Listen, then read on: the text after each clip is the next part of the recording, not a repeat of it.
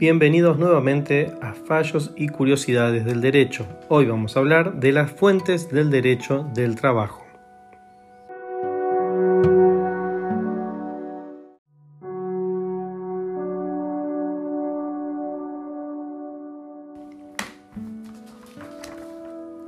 El concepto de fuente puede definirse como la génesis, es decir, el origen de donde nace o surge el derecho.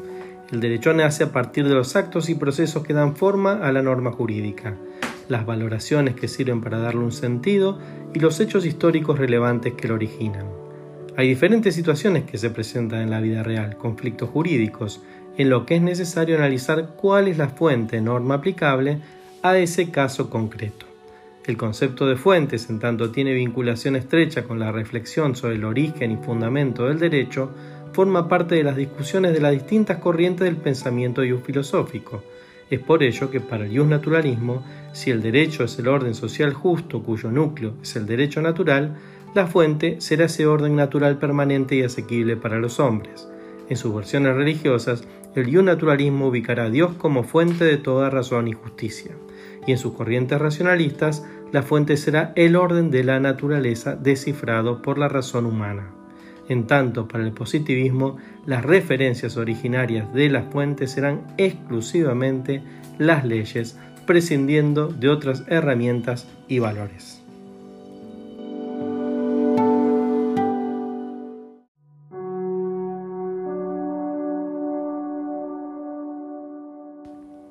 Una primera clasificación clásica, una clasificación general, divide entre las fuentes históricas, que son las que constituyen los antecedentes jurídicos, normativos que tuvieron obligatoriedad en el pasado, las fuentes materiales, que son aquellos factores sociales de la realidad que generan necesidades de regulación normativa, son hechos sociales que fundamentan y condicionan el contenido y la propia aparición en tiempo y espacio del derecho. Siempre son hechos pasados relevantes y generalmente conflictivos que derivan en una norma regulatoria. Y en tercer lugar, las fuentes formales que aluden al modo en que se manifiesta el derecho en la realidad como resultado de un acto humano. La aparición histórica de las fuentes formales se ha dado según la siguiente evolución, costumbre, jurisprudencia y ley.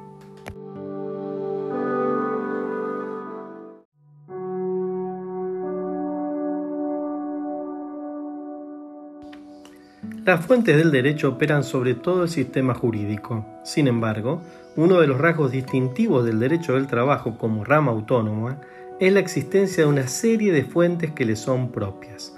No se presentan en otras ramas del derecho y surgen de la capacidad creadora de normas que posee la autonomía colectiva.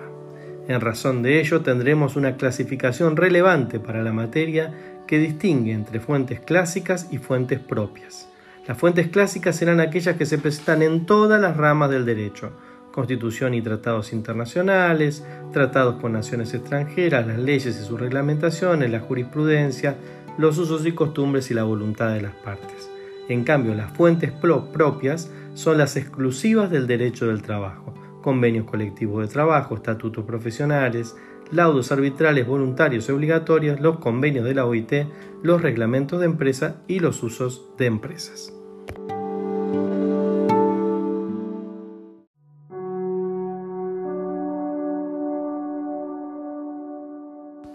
Veamos ahora las fuentes clásicas comenzando por la Constitución Nacional y los tratados internacionales de derechos humanos con jerarquía constitucional. En la cúspide protectoria del sistema jurídico, por tanto fuente principal del sistema normativo, encontramos a la Constitución Nacional y sus contenidos laborales que fueron incorporados en 1957 a través del artículo 14 bis. Asimismo, desde la reforma constitucional de 1994 a través del artículo 75, inciso 22, se ha otorgado jerarquía constitucional a una serie de tratados internacionales de derechos humanos que poseen contenidos regulatorios en materia de derecho del trabajo, lo que ha ampliado el sustento normativo en el nivel de la máxima protección.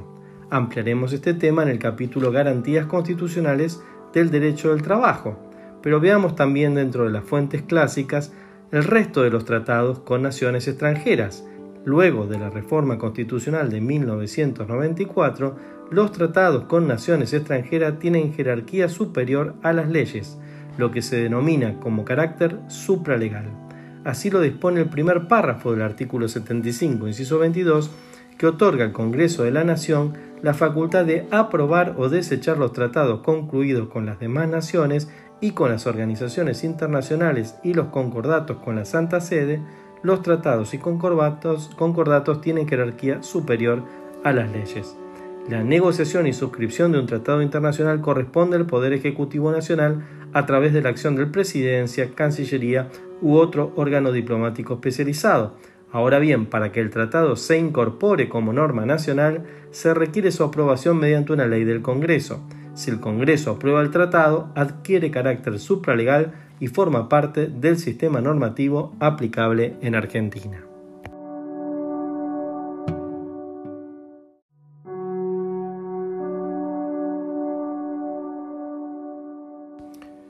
Dentro de las fuentes clásicas tenemos las leyes. La ley es una regla o norma jurídica dictada por la autoridad competente en la cual se manda, ordena o prohíbe algo cuyo incumplimiento conlleva una sanción que es aplicada, de ser necesario, mediante el uso de la fuerza pública. Las leyes limitan el libre albedrío, es decir, ponen límites al accionar de las personas dentro de una sociedad y rigen la conducta social. La ley es la principal fuente del derecho debido a que para ser expedida necesita de un acuerdo mayoritario en el órgano legislador. En caso de que las leyes no sean cumplidas, el Estado, que cuenta con la posibilidad de ejercer la fuerza pública, tiene el deber y la obligación de sancionar a la persona o institución correspondiente. El sistema normativo que regula las relaciones laborales en materia de derecho individual va a encontrar su eje en la Ley de Contrato de Trabajo 20.744 y en la ya referida Ley 26.844, régimen de contrato de trabajo para casas particulares, y Ley 26.727 de trabajo agrario. En materia de derecho colectivo del trabajo destacan la Ley 14.250 de negociación colectiva y la Ley 23.551 de asociaciones sindicales, otras leyes importantes que constituyen el plexo normativo del derecho del trabajo son la Ley de Riesgo de Trabajo, la Ley de Jornada y la Ley Nacional de Empleo.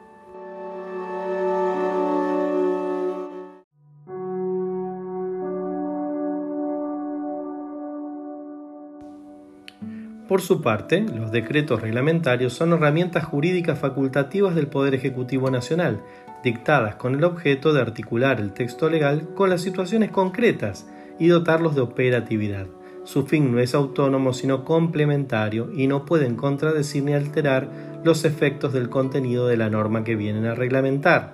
Por su parte, las resoluciones administrativas forman parte de las facultades de distintos organismos para ejercer sus funciones como órganos de aplicación de las leyes a los efectos de reglamentar su implementación. En el caso de las relaciones laborales, resulta de mayor interés las resoluciones del Ministerio de Trabajo, la FIP, Superintendencia de Riesgo de Trabajo, entre otras.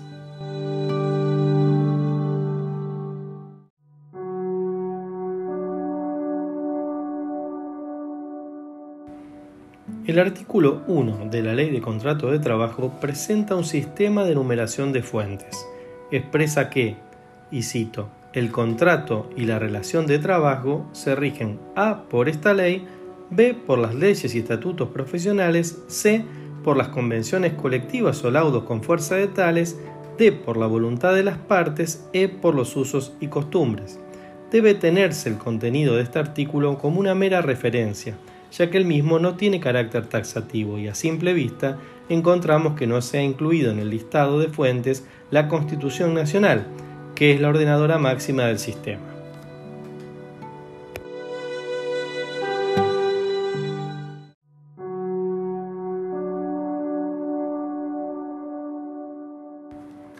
La jurisprudencia es otra de las fuentes del derecho y la definimos como un conjunto de fallos judiciales que sirven de fundamento a próximos y futuros pronunciamientos. Se constituye como fuente desde la importancia que adquieren las resoluciones judiciales que concuerdan en un mismo aspecto.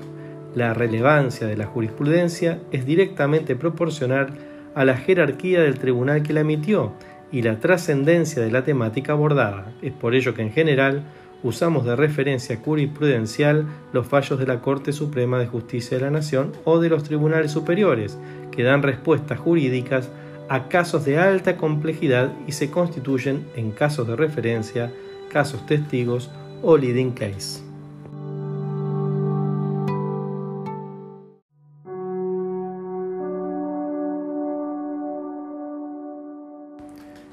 Los usos y costumbres son fuentes del derecho en cuanto constituyen una conducta habitual valorada por la sociedad como justa. Los usos consisten en un proceder habitual en las relaciones laborales, simples hábitos que se repiten y tienen aceptación práctica. La costumbre es un ámbito compartido y consensuado por una comunidad o un grupo determinado, de manera uniforme durante un tiempo y con la convicción de que se está respetando una obligación de tipo jurídico con esas características se transforma en una exigencia colectiva. La costumbre jurídica tiene dos elementos, uno objetivo y el otro subjetivo. El elemento objetivo lo constituyen la serie de actos semejantes, uniformes y constantemente repetidos. En cambio, el elemento subjetivo lo establece la convicción o creencia de que ese modo de obrar es jurídicamente obligatorio. No basta la repetición, resulta indispensable la observancia constante y uniforme por los miembros de la comunidad social, quienes deben considerar que si incumplen con este modo de actuar, serán sancionados. Su clasificación será en base a si la costumbre es convalidada por la ley, si es en contra de la ley o si es realizada en ausencia de esta.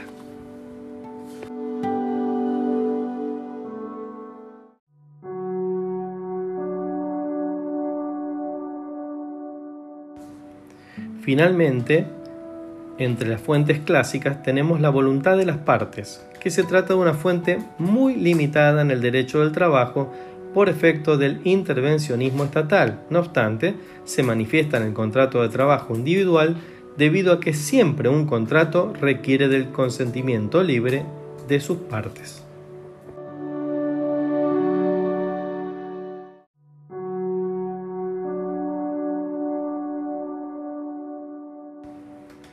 Veamos ahora las fuentes propias y entre ellas la principal son los convenios colectivos que desarrollaremos en otra unidad más adelante. Sin embargo, a los efectos de esta temática, podemos decir que los convenios colectivos son los acuerdos celebrados entre una asociación sindical con personería gremial y una empresa o grupo de empresa o una asociación profesional de empleadores que tiene por objeto la regulación de condiciones de trabajo en un determinado sector de la actividad el cual, una vez homologado por el Ministerio de Trabajo, tiene efecto obligatorio no solo para los firmantes, sino también para la totalidad de los trabajadores y empleadores comprendidos en su ámbito de aplicación.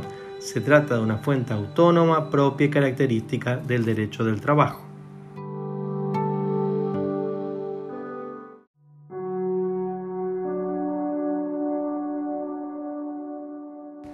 Los estatutos profesionales son leyes laborales de carácter estatal que regulan con exclusividad una actividad, profesión, arte u oficio determinado.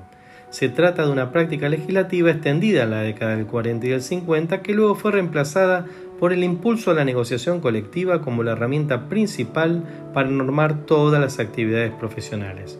Entre los estatutos más destacados encontramos el de la construcción, viajantes de comercio y periodistas.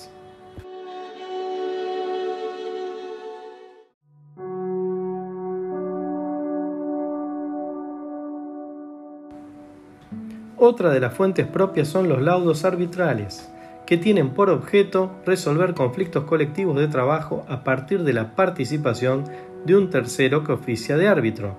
Están reglados en la Ley 14.786 que les otorga a los laudos, dictamen del árbitro, el mismo efecto que a los convenios colectivos. Son procesos técnicos que se desarrollan fuera de la estructura jurisdiccional en las cuales las partes actúan presentando sus argumentos, defendiendo sus posiciones y sometiéndose al acatamiento de la decisión que sobre el conflicto, el laudo, adopte el árbitro.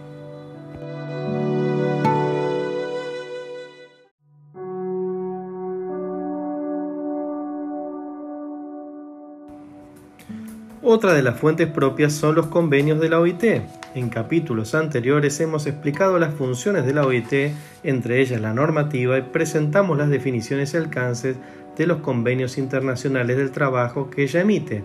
Se trata de tratados internacionales alcanzados por las prescripciones del primer párrafo del artículo 75, inciso 22 de la Constitución Nacional, vale decir que adquieren carácter supralegal luego de su ratificación legislativa se los considera fuentes propias del derecho del trabajo porque la OIT es una agencia internacional especializada que emite normas con el objeto de lograr un estándar mínimo a nivel global de protección de las relaciones laborales, la internacionalización del derecho es clave para nuestra disciplina.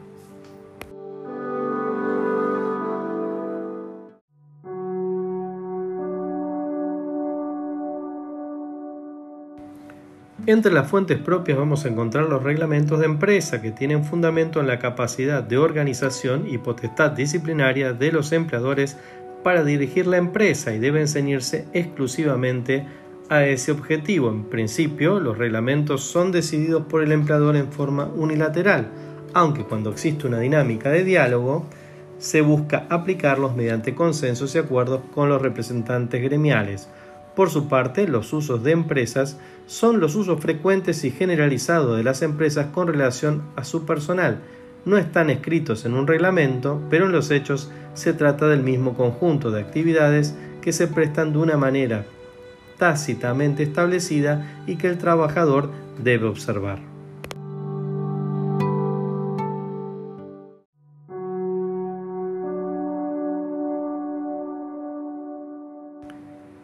En cuanto a la aplicación supletoria del derecho común, debemos decir que el sistema de normas del derecho del trabajo y la extensión de sus fuentes comprende los distintos aspectos pacíficos y conflictivos de las relaciones laborales, cubriendo casi la totalidad de las situaciones que se presentan. Sin embargo, podría existir el caso de que fuera necesario acudir a una norma del derecho común, derecho civil y comercial, para resolver una cuestión. En dicho caso, siempre el empleo de una norma ajena al derecho del trabajo será realizado en forma subsidiaria o supletoria, adaptando la norma civil a la lógica protectoria del derecho del trabajo.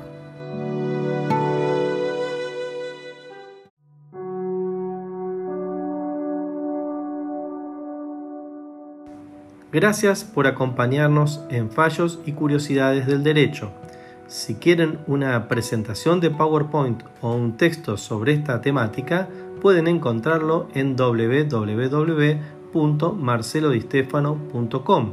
También en nuestro canal de YouTube, Marcelo Di Stefano, podrán encontrar una clase virtual sobre el tema. Gracias.